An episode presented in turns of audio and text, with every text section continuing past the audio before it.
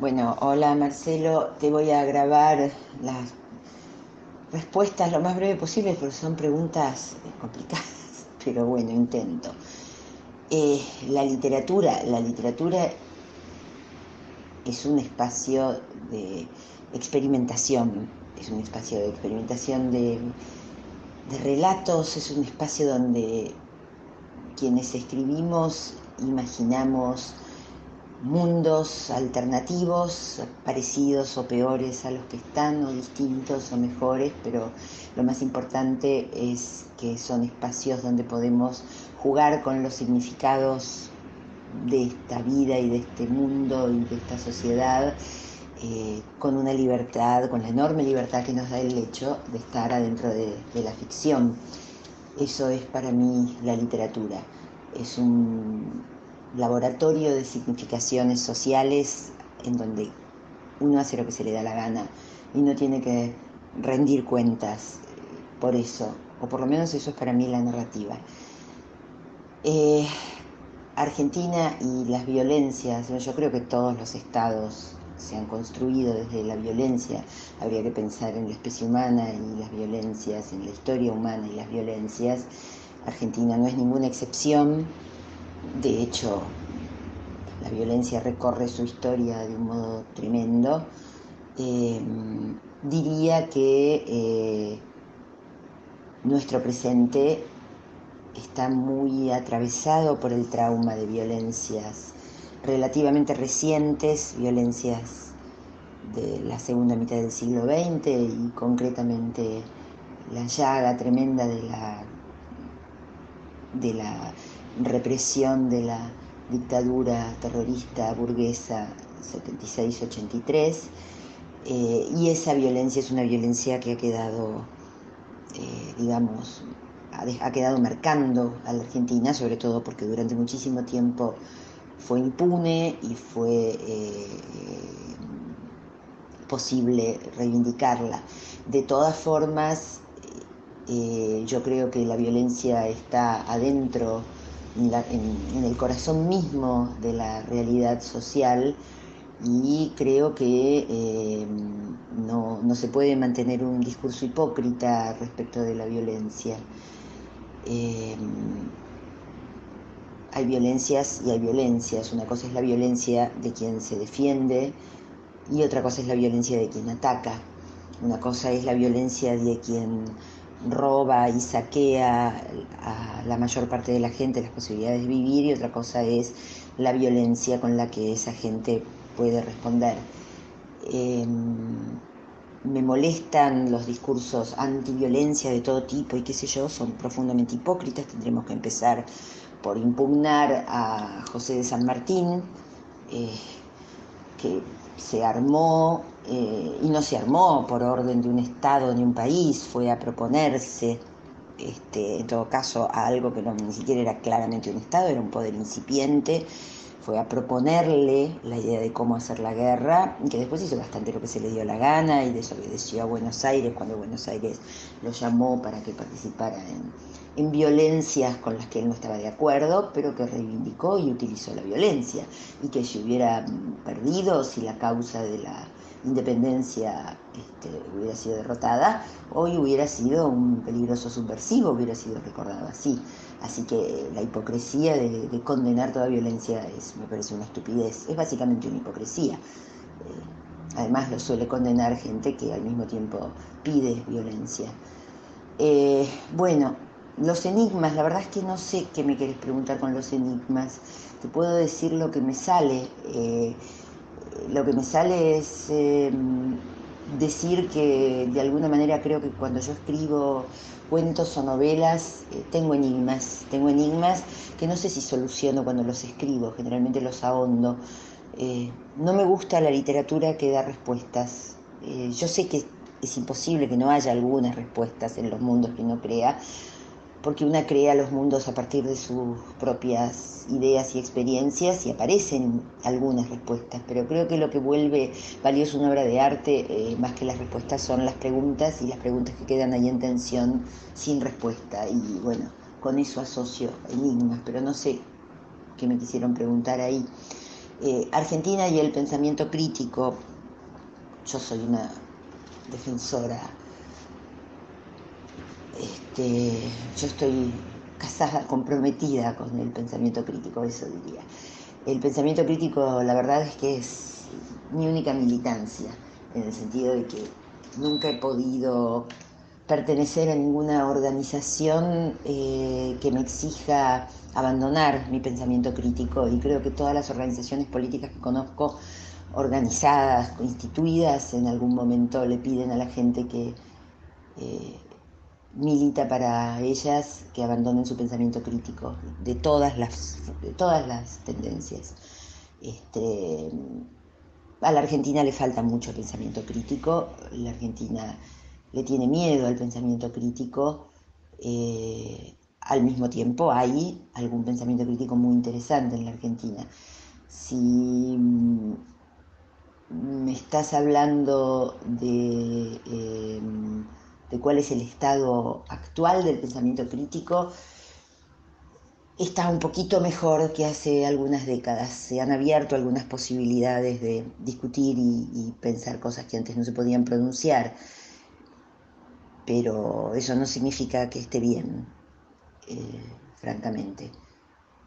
Me, molesta mucho cómo se establecen en cada momento histórico eh, ideas políticamente correctas que no pueden tocarse. Y pasamos al feminismo, que tiene también que ver con el intento a veces de establecer eso. Yo soy feminista desde que tengo veintipocos años. En el fondo creo que algo mío fue feminista desde que nació, pero eso es algo que las mujeres cuando entendemos el feminismo nos damos cuenta. El feminismo es simplemente la puesta en conciencia de una sensibilidad, una sensación, una disconformidad con la que creo que convivimos todas las mujeres y es una puesta en conciencia de la que no hay vuelta atrás. Eh, el feminismo es un pensamiento muchas veces crítico, aunque también tiene sus correcciones políticas, sus modas, sus este, intentos monológicos de callar y acallar cualquier discusión, como todos los pensamientos que por momentos se institucionalizan. Eh, me alegra muchísimo que en este momento el feminismo haya logrado dejar de ser lo que fue durante casi toda mi vida, que es un tabú, una vergüenza, una ridiculez, algo por lo que una tenía que disculparse o que una tenía que salir a, defender, este, incluso frente a mujeres que hoy dan lecciones de feminismo, este, pero que me consta, me consta que eh, hace muy poquitito de esto y que antes eran las que explicaban frases como yo no soy ni feminista ni machista, cosas que son muy ignorantes y que hoy por suerte nadie dice y espero que cuando retroceda esta ola lo vuelva a decir. Eh, estoy muy contenta, decía, con, con que el feminismo como cuerpo complejo de ideas haya logrado despertar la escucha de la sociedad y en mucha gente cierta curiosidad. Estoy también triste porque creo que eh, muchas veces se habla del feminismo como si fuera uno solo, como si se habla sin saber, se habla sin leer, se habla con una sola voz. Eh, y eh, a veces hay muy poco interés en que el pensamiento crítico ponga en tensión y en cuestión cosas que ciertos feminismos o cierto feminismo da por sentado con demasiada velocidad y que son muy, muy, muy complejas. Lo último que te puedo decir del feminismo es que es el único cuerpo de ideas que intenta algo enormemente subversivo, muchísimo más subversivo que el marxismo, que el psicoanálisis, porque eh, el marxismo ha cuestionado toda la historia de la especie humana eh, cuestionando que el modo de producción en el que hoy estamos, que es el capitalismo, sea natural, único y posible, pero para hacerlo puede ponerse afuera del capitalismo, puede mostrar que hubo otros, otras eh, formas de producción y distribución de riquezas, que eh, puede decir después de todo el capitalismo tiene 400 años y la humanidad muchos miles, y puede mirar desde otros lugares deconstruyendo la obviedad eh, del sentido común no crítico que dice que el capitalismo es la única forma de, de construcción de riqueza. Mientras que, bueno, y el psicoanálisis, por ejemplo, también tiene un enorme poder subversivo, puede decir que este, se puede mirar toda la especie humana eh, desde la fuerza que hace el inconsciente y que no es la razón lo que caracteriza a la especie humana, y esto es enormemente subversivo, pero eh, para hacerlo, para examinar objetivamente o sistemáticamente lo que es el inconsciente humano, el psicoanálisis tiene un territorio afuera del inconsciente humano que es el consciente y la razón, y con eso puede observar el inconsciente humano. En cambio, el feminismo se propone también replantearse toda la historia de la humanidad, mostrando eh, que el patriarcado no es la única forma posible de producción de personas. El problema es que no hay una fuera del patriarcado que esté realmente comprobado en su existencia, no hay una fuera del patriarcado eh, en el cual podamos ponernos para pensar el patriarcado, en tanto como mujeres y como varones nos hacemos adentro del patriarcado, en tanto los géneros trans, este, los géneros alternativos, que no son ni mujeres ni varones, también se construyen adentro del patriarcado y el patriarcado nos eh, está infiltrado en nuestras cabezas del modo más tremendo. En ese sentido, el feminismo creo que es el movimiento más subversivo que, existe, eh, en tanto cuestiona todo, cuestiona absolutamente todo desde el origen, desde el comienzo, y tiene además el terrible desafío de deconstruir eh, la cabeza feminista que está pensando, porque si no, no puede pensar. Eh, mirar críticamente qué clase de mujeres somos, qué ha hecho el patriarcado con nosotras, para poder recién ahí cuestionar el patriarcado, es, o en ese mismo acto, más que no hay una antes y un después, pero quiero decir, sin ese cuestionamiento no se puede tampoco cuestionar qué es el machismo o qué son los varones o qué, eh, cómo funcionan las relaciones de poder en la producción de personas, que de eso se trata el gran descubrimiento del feminismo. Se trata de mostrar que eh, la producción de personas no es la producción de riquezas y que en la producción de personas el poder circula de una manera totalmente diferente de cómo circula en la producción de riquezas. Eh, bueno, eh, la pandemia como interrupción y la pandemia, qué sé yo. La pandemia es, ha sido por un lado, la evidencia de hasta dónde este mundo patriarcal y capitalista nos ha llevado. Y cuando digo patriarcal y capitalista, digo, eh, por un lado, que la pandemia es la prueba de que el hombre no tiene la tierra, no tiene al planeta y que gracias a la razón y al progreso el hombre eh, no tiene el derecho de transformar el planeta como se le dé la gana. Es más bien al revés. El planeta tiene monos, tiene cucarachas, tiene ratas, tiene también esas personas eh, que pueden ser mujeres, varones u otras cosas, eh, y estamos obligados a respetar las reglas del planeta, porque si no, eh, los recalentamientos globales y los espantos que hacemos tienen consecuencias. La pandemia es la primera, no es la primera evidencia de las cosas que le hacemos a este planeta, pero sí es la primera evidencia absolutamente insoslayable y que ha puesto en cuestión de una manera eh, tremenda y urgente la propia supervivencia económica de la especie, de nuestra especie en el planeta. Eh, entonces, eh, la pandemia sería una enorme oportunidad. en ese sentido la relaciono con el patriarcado, en el sentido de esta idea de que eh, esta idea de posesión, ¿no? que es una idea tan patriarcal, del, el hombre con mayúsculas poseyendo el planeta,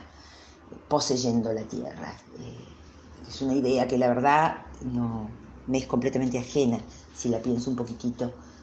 es como que ahí nosotras podemos decir, la verdad que con esto no tenemos nada que ver. Podemos decirlo, no significa que todas las mujeres lo digan. Eh,